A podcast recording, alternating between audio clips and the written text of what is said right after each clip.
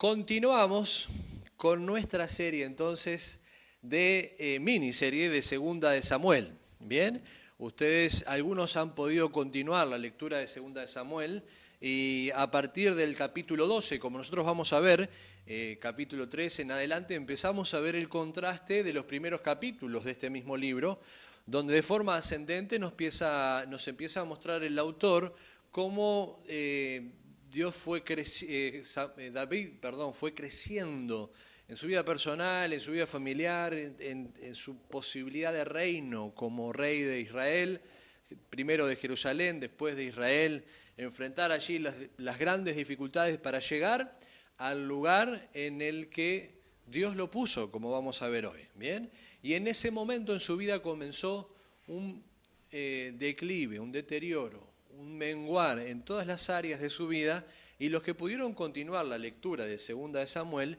ver en capítulo 13, capítulo 14, capítulo 15, hasta inclusive encontrar la muerte de David, empiezan a ser pasajes más sombríos, experiencias de la vida de Samuel un poquito más lastimosas que nos muestran aún la consecuencia del pecado en la vida entonces de... Tengo, tengo un compañero por acá. ¿Cómo anda usted? Bueno, ahora lo hacemos pasar. Saluda ya. ¿No lo vieron? No sé si lo vieron. Tenía un compañero acá de, cámara. Bien, entonces ahí vemos, y si usted pudo continuar la lectura conociendo lo que nosotros sabemos de David, no, nos, no deja de, llamarnos la atención, cómo, cómo David fue cayendo en su vida y pasajes tristes, ¿no? Pasajes tristes que nos muestran eh, la consecuencia sobre sus hijos, asesinatos dentro de su familia, eh, rebelión, rebeldía en, la familia, en el reino, un montón de situaciones que fueron lastimando la vida personal de David, la vida familiar de David y aún trayendo esas grandes repercusiones también sobre el reino. Entonces, si usted encuentra eh, esos pasajes, hay un punto bisagra, un momento, punto de inflexión que se da en el capítulo 11 que nosotros vimos en el pasaje anterior. ¿No? Cuando compartíamos que en el capítulo 11, bien, en el anterior, David allí cae, ¿no? Y pasaje de, de Betsabé y Urias y demás. En el capítulo 12 vamos a tener la oportunidad de recordar un poquito el pasaje porque Dios sale al encuentro de la vida de David. Bien, como nos puede anticipar el capítulo 12, pasa cierto tiempo y pareciera que la vida de David se no, no pasó más nada, se surge la situación allí del, asesinato de Urias y David sigue caminando y parece que nada, nada pasó. Pero Dios, Dios se acuerda de la vida de David, Dios tiene presente la vida de David y manda a este profeta, ¿bien? Manda a este profeta, profeta Natán, ¿bien? Este es, hay profetas que son profetas previo al, tiempo de la monarquía, hasta el tiempo de la monarquía, y después tenemos profetas que acompañan el ministerio de los reyes. Bien, Natán es uno, tenemos a Samuel y Natán, después tenemos a la profeta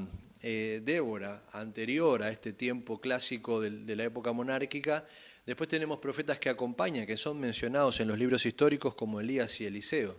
Y después tenemos profetas escriturales como son los profetas mayores y los profetas menores. Y cada uno ejerce eh, y se puede ver el campo de acción. En este tiempo los profetas caminaban junto a los reyes. ¿bien? Tenemos a Natán, tenemos a Samuel, tenemos a Natán, tenemos a Elías, tenemos a Eliseo, que eran profetas que trabajaban cerca del rey. Bien, Dios envía a estos hombres para encaminar, ¿no? Y tenemos reyes que son terribles, pero tenemos profetas que están allí, ¿no? como en el caso de Elías eh, y el rey Acaz, ¿no? que era un mal rey, pero el profeta lo, dirige y conquistan, eh, tienen grandes victorias, pero es por el tiempo, entonces que Dios le permite compartir con el profeta. Después, en la caída de la época monárquica, ¿no? ya cuando el reino se divide, ahí comienza otro estilo profético, otra forma de ministerio profético pero ahí el ministerio profético se amplía y empiezan eh, a, profetizar ahora a otras naciones, a sacerdotes, al pueblo, y el ministerio profético se entiende. Por eso es que es tan interesante de ver el desarrollo en la palabra de Dios de estos dones, talentos y aún ministerios para que nosotros podamos comprender bien su ejercicio, ¿bien? Y entender la forma en la que Dios estaba obrando en ese momento. En el capítulo 12 entonces vamos a encontrar que Dios hace un alto en la vida de David. David eh, pretendía vivir o, planeaba vivir sin, sin, ningún resquemor en su vida. y su vida de a poco, algunos dicen que en este periodo entre que pasa lo de Urias y es David reprendido por Natán, no se encuentra, no hay ningún salmo escrito, no hay ningún cántico. La vida de David dicen que entró en un estancamiento y no todos los salmos, canciones que nosotros encontramos están fuera de estos dos intervalos de la vida de David. Entonces allí mencionan que el corazón de David se empezó a enfriar, se alejó, sus manos se detuvieron y cesó entonces la alabanza, la oración, sus cánticos también se detuvieron, ¿no? Y todo esto es porque David pretendía vivir como si no hubiera pasado nada, ¿no? Y cómo, cómo el corazón de un hombre que está cerca de Dios, que experimenta esta, esta comunión con Dios, intimidad con su Dios, que canta, que, que construye salmos preciosos, a través de estas circunstancias el hombre no, no, no pareciera que no pasara nada, ¿no? Y pasan los meses y el hombre no reacciona no reacciona. Pero eh, Dios sale a su encuentro, ¿no? Y no debemos de extrañarnos nosotros cuando somos disciplinados por Dios, somos corregidos por Dios. Dios pone su mano sobre nosotros para no dejar pasar por alto ninguna circunstancia o situación en nuestras vidas que está siendo de deterioro para nosotros y de nuestra relación con Dios.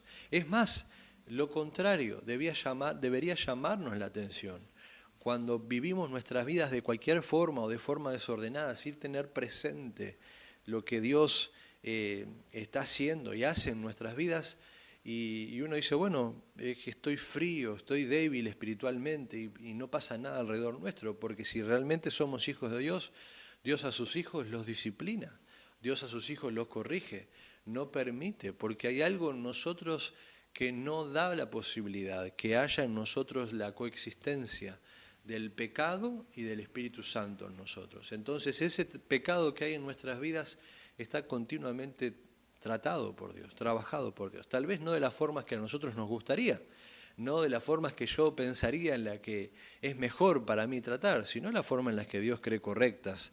Y, vamos a ver en la vida de David, ¿no? Cómo David se desayuna con toda la consecuencia de su pecado. Entonces vamos a, vamos a dividir este pasaje en dos partes, ¿bien? Entonces, eh, nosotros comenzamos el pecado de David, pero antes comenzamos en el final de este capítulo, ¿no? Viendo desde el 26. Mientras tanto, dice el 26, ¿no? Job había atacado y, presenta otra escena. Pero en esta escena del mientras tanto, cuando David llega, después que es avisado por Job, a tomar esta ciudad desde donde se originó toda la circunstancia, todo el problema que pasó entre Urias, David y Joab, bueno, a David llega que hay conquista, ¿no?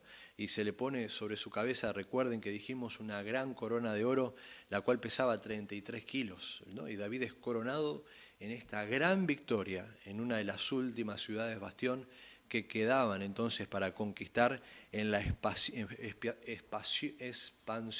expansión entonces que David estaba realizando, eh, expulsando entonces a los amonitas. Bien, pero este mientras tanto incluye todas estas escenas. Y lo que queríamos hacer con esta serie es ver cómo se dan estos sucesos y estos mientras tanto. Entonces acá hay un montón de cosas.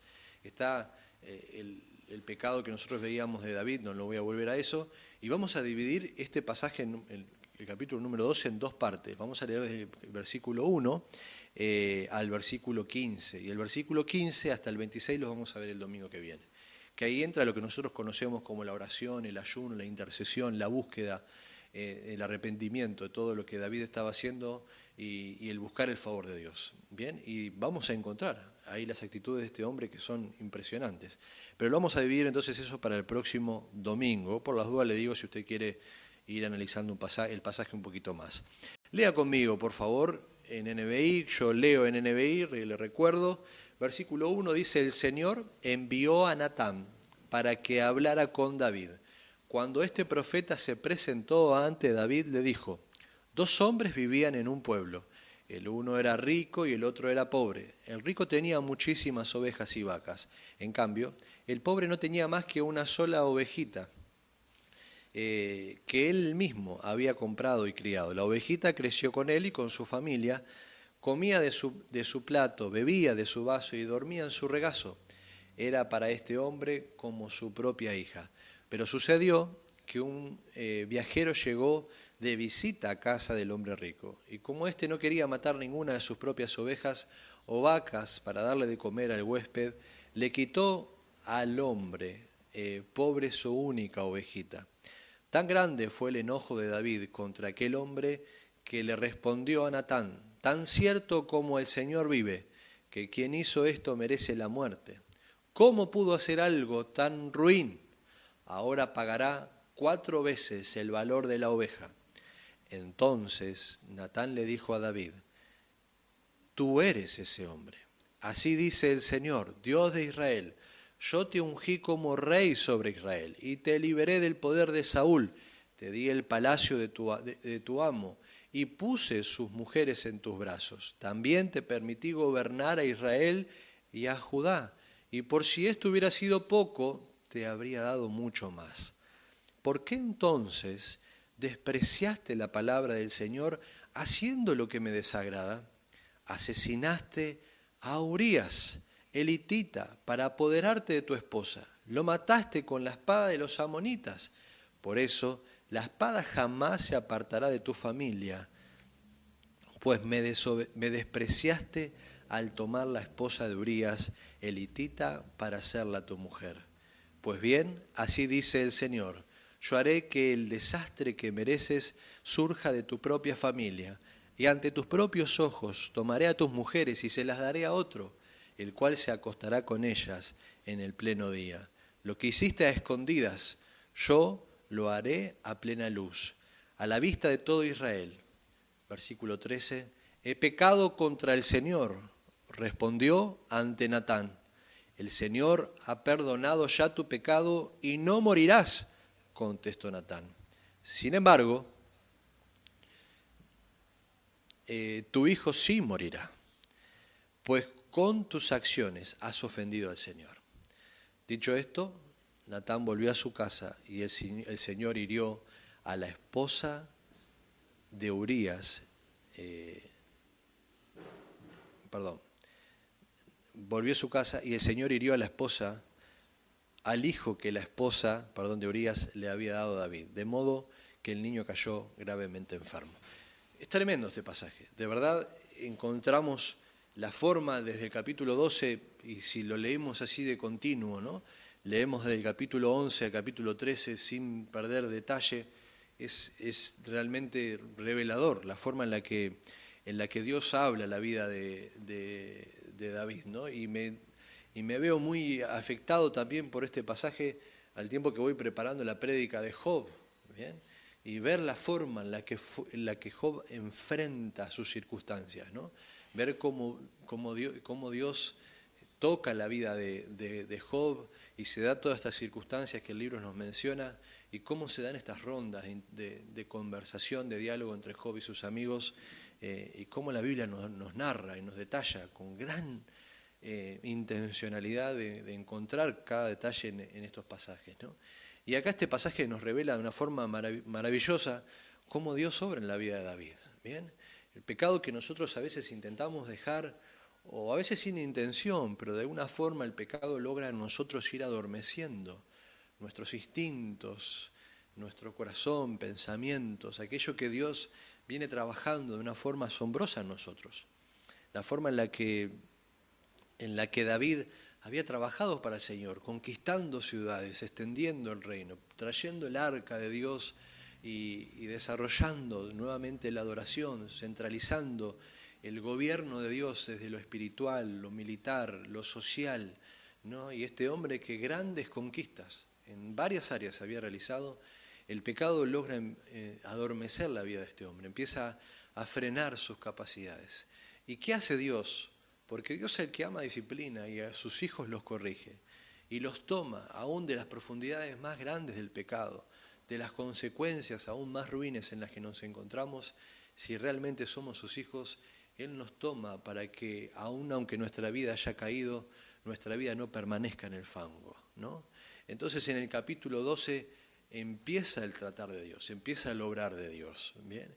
Y David se muestra totalmente desconocido ante esta aparente ocasión fortuita que nada tenía que ver con él, que pasaba lejos de su vida, ¿no? Y tal vez afectaban su señorío como rey, ¿no? Entonces llega Natán, pero llega Natán enviado por Dios, ¿no? El Señor envía a Natán. Dios es el que se acerca al hombre que está cegado por su pecado, ¿no? Y empieza a tirar una vez más de él, ¿no? Empieza a acercarse y a mostrarle los efectos de su gracia. Empieza a derretir en el corazón del hombre eh, todo lo que ese pecado había provocado en su enfriamiento, ¿no? Entonces David eh, enfrenta esta conversación, parece que para nada tocante a él ni a sus circunstancias, pero Natán llega ante él enviado por Dios y con la palabra de Dios. ¿bien? Lo que profiere delante de este hombre, eh, pareciendo un, cuentito, una historia, un antecedente de alguien más, empieza a tocar el corazón de David. ¿bien? Y, pero tengamos en cuenta, mis hermanos, que David es el que es, es el que es encontrado por Dios. ¿no? Y es todo este circuito que nosotros vamos a ver es despertado por la palabra de Dios anunciada a David, a través de una, de una historia, ¿no?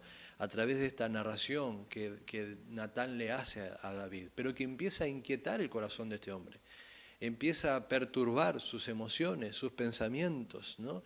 y se cuenta la historia que tiene gran similitud con la historia de David. No, no vamos a entrar en, la, en lo narrado por Natán, pero Dios utiliza esta historia, esta referencia, para encender de alguna forma el corazón de David. ¿no?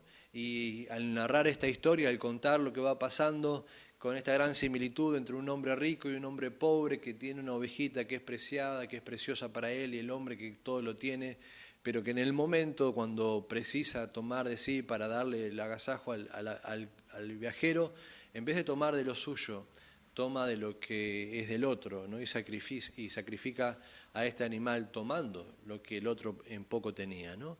Entonces allí en el versículo 5 comienza a desatarse en el corazón de David. Entonces dice, tan grande fue el enojo de David contra aquel hombre. El enojo empieza a subir, las pasiones empiezan a desbordar en el corazón de este hombre. Entonces ahí empieza a hablar como si estuviera allí alineado con Dios. Se dice, tan cierto como que el Señor vive y pone a Dios como juramento de su vida y de sus acciones. Pero al momento que David está desarrollando este, esta, esta confesión, su corazón está totalmente alejado de Dios. Su corazón está no solamente alejado de Dios, sino que hediondo ya de la, de la consecuencia del pecado. ¿no? Entonces dice, versículo 6, ¿cómo pudo hacer eh, algo tan ruin? Ahora pagará cuatro veces el valor de este animal. Y sin darse cuenta, David entra en, la, narración del pasaje y de la historia, David empieza a implicarse él a través de sus propias confesiones. ¿Bien? Y todo esto no es mera casualidad, todo esto no es un acto fortuito nomás, sino que es el procedimiento, es el proceder que Dios va realizando en la vida de David. ¿Bien? Y cuando nosotros acercamos nuestra vida a la palabra de Dios y permitimos que la palabra de Dios vaya interactuando con nuestras vidas, emociones, situaciones, empezamos a encontrar que estas expresiones que vienen de Dios, que son parte, que están en su palabra y que son parte de su voluntad, a través de diferentes pasajes, empiezan a acercar nuestras vidas, empiezan a dirigirnos bajo ese propósito, esa intención, ese querer de Dios en nosotros de trabajar con aquella, ella, aquella área que nosotros tenemos sepultada y escondida. ¿no? Entonces ahí comienza la, confrontación directa.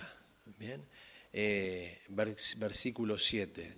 Pero no, no debemos descuidar que el encuentro de este hombre comienza de una forma muy inteligente entre un hombre común y profeta que es sencillo ante un gran rey. ¿bien? Y ya conocemos las implicancias de esto, lo hemos escuchado mil veces, ¿no?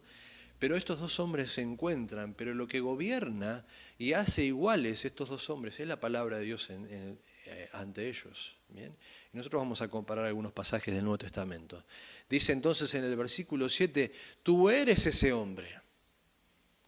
Imagínense en el estupor de David, queriendo tal vez en su primer instinto encubrir, mostrar una cara de enojo, mostrar una cara de que algo había pasado, que se había violado el protocolo, que se había transgredido una línea y cómo este hombre Natán podía acusar a este gran rey, ¿no? Pero tan, tan rápido como este hombre dice, tú eres el que ha hecho esto, dice, así dice el Señor, bien, Dios de Israel, para recordarle a David que David no era el rey de Israel. David era el rey humano, terrenal, el que Dios se había puesto para gobernar, pero que en un momento David había tomado en sus manos lo que Dios le había dado, como lo vamos a ver, y, había puesto sobre su corazón la total disposición de gobernar y ejercer su autoridad. Y en respuesta a eso, este hombre llegó a las circunstancias en las que está. Entonces le dice, así dice el Señor, Dios de Israel, para que David se empiece a ubicar que el único rey en esa sala era, era Dios. El único rey que gobernaba con total autoridad, con dominio, era Dios. Y la vida de David se empieza a ubicar. Pero mire cómo se empieza a ubicar, qué forma tan interesante en este discurso que hay de Natán guiado por Dios. Mire versículo 7, dice, eh, yo te ungí, yo te liberé versículo 7. Entonces David empieza a ser confrontado en contraste a lo que pensaba en el capítulo 12, que él era el dueño y podía tomar porque era suyo lo que él tomaba, ¿no? David empieza a ser enfrentado con que lo que él tiene, ¿no? Versículo 7, yo te ungí como rey, ¿no? En ese lugar donde David estaba gobernando, había sido puesto por Dios. Y fue Dios, es sobre Dios el que recae la acción de este verbo. Fue Dios el que le dio a este hombre el poder, la, autoridad, el lugar en el que hombre, este hombre estaba. Y vamos a ver cómo empieza desde este rey este, y diferentes características a encontrarse donde David está ahora. ¿no? Ese, es una espiral descendente lo que vamos a ver acá. Dice, pero yo te ungí como rey, te puse en el lugar en el que vos estás. Yo fui el que te dio la autoridad. Dice, aún yo fui el que te liberé del poder de Saúl, cuando estabas corriendo por las cuevas, cuando estabas en campo de los filisteos, cuando tu vida no valía nada y cualquiera podía poner la espada en tu cuello, fui yo el que trajo el cuidado, la libertad, la protección. No eran tus fuerzas, David, no era tu destreza militar, no eran los hombres que te rodeaban, era yo el que te protegía. Versículo 8 empieza otra vez a, darle otra, otra, otro vuelco, otra parte. Entonces le dice, yo te di. Primero dice, yo te ungí, yo te liberé. Y ahora en el versículo 8 dice, yo te di un palacio. El palacio en el que vos fornicaste, el palacio en el que vos le diste rienda suelta a tu pecado, yo te lo di. En el lugar donde vos me diste la espalda, donde vos traicionaste nuestro vínculo, fui yo el que te lo di. Sigue entonces, dice, yo eh, te permití, versículo 8, ¿no? Estoy, yo te permití gobernar. Esa decisión que vos tomaste de ir hasta la, de mandar a estos hombres para que fueran a tomar la mujer de Urias y traerla a tu, a tu, a tu palacio y aún aplicar tu autoridad sobre la vida frágil y débil de esta mujer, esa autoridad de gobernar yo te la puse en tus manos. ¿Y qué empieza a pasar con todo esto? Empieza a tomar en el corazón de David y así en nuestras manos y así en nuestro corazón, que la consecuencia de nuestras acciones, que son darle la espalda a Dios, como vamos a ver más adelante, es aún peor, porque nosotros estamos traicionando la confianza de nuestro Dios. Le estamos dando la espalda a los galardones, a las cosas que Dios ha dispuesto para nosotros, porque Él nos ha ungido, porque Él nos ha liberado, porque Él nos dio un palacio, porque Él nos permite gobernar. Y usted puede sacar cada una de las líneas acá donde dice yo te ungí como rey. Bueno, Él nos ha ungido a nosotros como hijos de Dios. Él ha hecho que la corona de Cristo en la victoria sobre la muerte y el pecado repose ahora sobre nuestra cabeza. Él nos liberó, nos liberó del poder del pecado sobre nuestras vidas y Él fue el que nos dio un palacio. Y ahí cada uno de nosotros podemos ubicar y encontrarnos cuál es ese lugar. Y aún Él nos permite, en el poder del Espíritu Santo y con su palabra y una relación directa con Él, gobernar, ser embajadores, decidir entre el bien y el mal, el mal, darle la gloria a Dios o dar nuestra vida al pecado. ¿no? Y eh, versículo 8 dice, te habría dado mucho más, puntitos suspensivos. Y el versículo 9 comienza con un pero. ¿no? Y no nos damos cuenta que el plan de Dios y el propósito de Dios es darnos cada vez mucho más. Es darnos cada vez mucho más. Es hacer de nosotros cada vez mucho más. Es el tomar nuestras vidas y darnos de sus dotes, de su galardón. En el contraste lo que hace el pecado, que es robar, quitar, matar, destruir, romper, derribar, pero Dios construye y construye y ensancha y ensancha aún nuestras vidas. Y dice el versículo 8 y termina esta gran, imagínense el corazón de David. Pero era necesario que el corazón de David fuera enfrentado, fuera confrontado. Acá hay una confrontación de Dios. ¿Qué, qué pensamiento nosotros tenemos de la vida cristiana? ¿De qué forma pensamos que nuestra vida camina delante de Dios? Estos son dos hombres que Dios está construyendo allí una posibilidad única. Que este hombre llegue al versículo 13 eh, y confiese. Eh, pero es interesante cómo este hombre confiesa. ¿no? Entonces, versículo 9, eh, lo que dice el versículo 9, pero entonces, eh, ¿por qué entonces despreciaste la palabra del Señor haciendo lo que me desagrada? Y ahí mostrando todo el plan, versículo 9 dice, pero vos cuando hiciste todo lo que hiciste, lo que estabas haciendo es despreciando mi palabra, es yendo en contra de mi voluntad, es haciendo lo que me desagrada. ¿no? Eh, y, y, acá está la parte donde nosotros quisiéramos evitar. ¿no? Estamos viendo cuál es el camino, cuál es el camino del creyente para recapacitar. ¿no? ¿Cuál es el camino del hombre para la restauración? Entonces, mire el versículo, versículo 9, ¿no? Asesinaste a Urias para apoderarte de su esposa, lo mataste con la espada de los amonitas. Imagínense, David está allí y toda la gracia de Dios está cayendo sobre su vida. Todo el amor de Dios está cayendo sobre su vida. Y todo el juicio de Dios está cayendo sobre su vida. Y uno dice, pero qué difícil pero qué palo, pero pobre David. No, David está siendo restaurado por Dios, pero para ser restaurado por Dios, él debe darse cuenta de las circunstancias de su vida. Mis hermanos, caemos a veces en un concepto liviano del cristianismo, de nuestras vidas, de, de, lo que pasa en la palabra de Dios y lo que pasa en nuestras vidas, de la forma en la que Dios trata como padre a sus hijos. El peor de las, la peor de las consecuencias y las circunstancias es lo que pasa en el versículo 1, que David está viviendo y gobernando como si nada, mientras ese gran pecado está oprimiendo su vida. Y ahora vamos a ver algunas circunstancias más, pero déjeme adelantarme un poquito más. Estoy solamente acá haciendo un estudio inductivo, ¿no? viendo las, las, las, evidencias que el texto nos presenta. Entonces, eh, ahí comienza la consecuencia del pecado. Dice, pues bien, versículo 11, ahí David entiende algo que no podía ver al principio, que era la ramificación de su pecado en sus consecuencias algo que nosotros no logramos ver cuando estamos enseguecidos, gobernados por nuestro ímpetu, nuestro corazón, nuestra pasión, que quiere ir totalmente en contra y despreciar su palabra y hacer lo que le desagrada. David no tenía ni idea que esto podía pasar. Versículo 11, pues bien dice, así dice el Señor, yo haré que, eh, el desastre que, que, yo haré que el desastre que mereces surja de tu propia familia Esto no lo dice Natán, esto lo dice Dios, el Dios de amor, de gracia, de justicia, de perdón, de misericordia. El desastre que tú mereces surja de tu propia familia.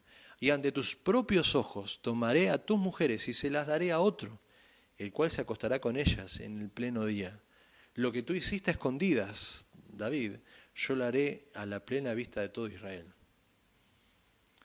A este hombre le pasó un camión por encima. No quedó área en su vida que estuviera puesta en pie. Pero si es necesario y si es algún acaso posible que en nosotros se construya, haya en nosotros edificaciones que permanezcan a vida eterna, a veces hay que llegar hasta puntos donde todo debe ser destruido. Y rechazamos esta forma de cristianismo. Y nos damos, le damos vuelta a la espalda a esta forma de fe porque preferimos vivir en los campos con margaritas y los horizontes llenos de arcoíris. Pero yo estoy totalmente tomado por este pasaje y por el pasaje de Job, ¿no? Y es increíble ver cómo el carácter de un creyente se construye desde las cenizas, se edifica desde la aflicción, se fortalece desde el, desde el sufrimiento. ¿no? Y, y nosotros preferimos porque nuestro corazón es así, porque el mundo nos dirige a, evitar estas circunstancias. Pero dice en el versículo 13, mire qué gran confesión que hay en este hombre. Acá empieza la luz a, dirigir los pensamientos de este hombre. ¿no? Entonces dice, he pecado contra el Señor. Y es una súplica, es un ruego, es una confesión, es una entrega, es una declaración, es, es el quebrar el corazón de este hombre reconoció David ante Natán. Y no quiero, tenga presente esto, reconoció David ante Natán. Bien, tenga presente esto. Y Natán le responde a David, porque hay una conversación entre estos dos hombres. El Señor ha perdonado ya tu pecado y no morirás, contestó Natán. Sin embargo, tu hijo morirá, pues con tus acciones has ofendido al Señor. Eh, permítame. Ahora sí. Y en el versículo 13 comienza ahora la, o, continúa la construcción de este hombre. ¿no? Y confiesa en el versículo 13 lo que no había hecho tal vez durante tantos meses, porque este niño ya había nacido, así que ya había pasado más de nueve meses, ¿no? y ahí no sabemos bien cuántos, cuántos meses o, o años podría tener este niño, pero pasa un tiempo, pasa un año, más de un año seguramente, ¿no? Y, David después de un año confiesa un pecado de 12 meses oculto en su corazón. ¿Le ha pasado a usted de tener por mucho tiempo un pecado en su corazón sin tener la posibilidad de confesarlo? Y decir, Señor, ¿cuándo me voy a tener la posibilidad? Ayúdame a sacar esto de mi vida. Y Natán es el, que, el hombre que Dios utiliza para conducir a este hombre a este gran punto de alumbramiento. Y Natán dice, Señor, yo he pecado contra ti. Y entiende que fue ante Dios todo lo que hizo. Y no fue ante Urias y no fue primer, en primer término, ¿no? y no fue ante Betsabé, sino que fue ante Dios. Porque la confesión que se hace con sinceridad en el corazón y el descubrimiento que se hace en nuestros corazones de la necesidad del perdón de Dios, es el que nos enfrenta primeramente con Él. Porque fue Él que nos dio, fue Él el que nos puso en, autoridad, fue Él el que nos dio el gobierno, fue Él y fue Él y fue Él.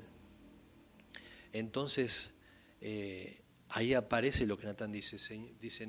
Natán le dice a David, eh, yo he perdonado tu pecado, Dios ha perdonado tu pecado. Y ahí hay un aliciente. Pero, dice, no vas a morir por causa de tu pecado, porque toda la paga del pecado es muerte. Y David le dice, bueno, no vas a morir, le dice a David, pero sí va a morir tu hijo. Imagínese, ¿no? David tenía muchos hijos, no iba a seguir teniendo aún más hijos. Pero en este momento David es confrontado una vez más por la consecuencia de su pecado. Y yo no quisiera parar, pasar por alto. Nosotros vamos a ver después en el capítulo, versículo 15, no lo vamos a poder ver ahora. No, pero ya en, esta, en este desarrollo del pasaje encontramos grandes conceptos de fe importantes para nuestras vidas.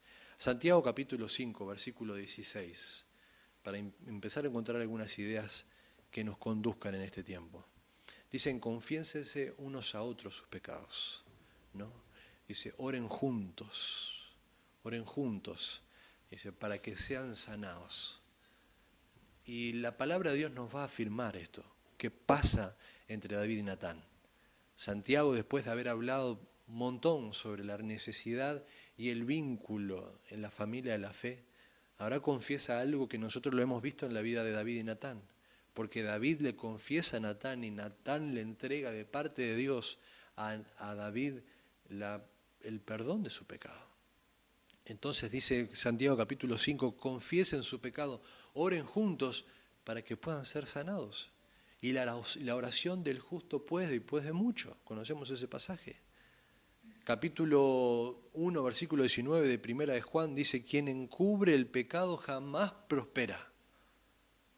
Doce meses David encubriendo su pecado. Y como sabemos que David es un hijo de Dios, el corazón de David estaba quebrado pero era imposible para él confesarlo.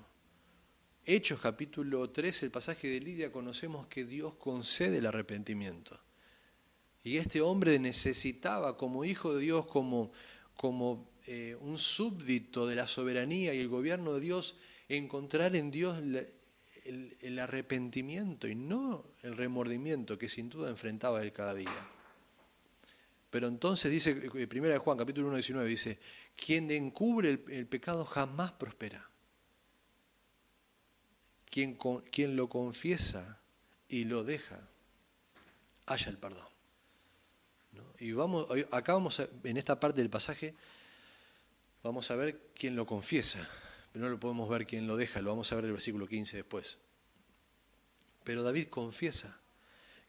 Eh, Salmo 32 dice, eh, hay una, mezcla allí, ¿no? Dice, quien confiesa el pecado, los que confiesan el pecado, dice, eh, recibirán o tendrán tiempos de descanso. Y mientras yo buscaba estos pasajes, pensaba en la vida de David durante estos 12 meses. Un día de David habían sido torturas de 365 días, por lo menos, en el desarrollo de la vida de este hombre. Pero llega un momento, mis hermanos, donde Dios envía su palabra y envía a un hombre dispuesto como Natán a caminar junto al rey, a salir al encuentro de un hombre perdido que estaba entregado totalmente a la circunstancia de su pecado. Y este hombre empieza a ser confrontado con la palabra de Dios, con la palabra de Dios. Y sin darse cuenta, empieza a ir por ciertos caminos que empiezan a, comprometer sus pensamientos y sus emociones. Y en el momento indicado donde está totalmente su vida entrelazada con esta historia, ahí es confrontado y David, y David recibe esta sentencia de tú eres este hombre. Como hijo de Dios, cuando yo voy viendo las sentencias de Dios y mi vida se empieza a entrelazar con la palabra de Dios, empiezo a encontrar que yo soy este hombre. Yo soy este hombre que necesita el perdón. Yo soy este hombre que necesita que su carácter sea corregido. Yo soy este hombre que necesita que sus pensamientos sean encausados. Pero mientras dejo que otras cosas adormezcan mis, mis pensamientos, frenen mi corazón y conduzcan mi voluntad hacia cosas que parece que no tuvieran ningún orden destructivo en mi vida, no tengo la posibilidad de encontrarme en el versículo 13. Pero ahí en la palabra de Dios me empieza a mostrar y a recordarme una vez más que, que Dios me ungió, que yo te que él, que me liberó, que Él me dio, que Él me permitió y que Él me daría muchas cosas más si yo no estuviera atado a esta circunstancia. Y qué lindo, mis hermanos, que como hijos de Dios haya en nosotros esta integridad de fe, esta honestidad con la palabra, pero también este, este compromiso de caminar juntos como la familia de Dios, como hijos de Dios, con conceptos de fe claros, con principios de Dios que son autoridad sobre nosotros, con palabras que no son necesarias escuchar, pero que también no son necesarias de decir cuando Dios le dice a, David, dice, pero tú despreciaste la palabra del Señor Dice, yo te ungí, yo soy el Dios de Israel y yo te ungí como rey. Y, David, es puesto en el sitio donde debe estar.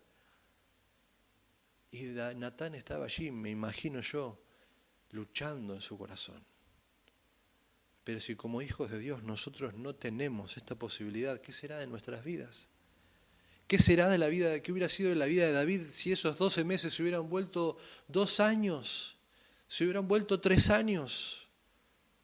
¿No será acaso que así como se encontró Saúl totalmente desgarrado del reino, nuestro corazón, o el corazón de David, perdón, hubiera sido desgarrado? Pero llega a esta confesión en el versículo 13, que yo he pecado contra el Señor. Y el principio de la palabra de Dios empieza a gobernar.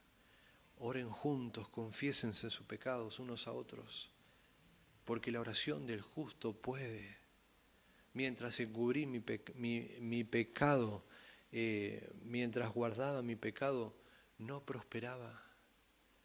Mientras no lo confesaba, tiempos de descanso se escapaban de mi vida y todo para mí era el tormento.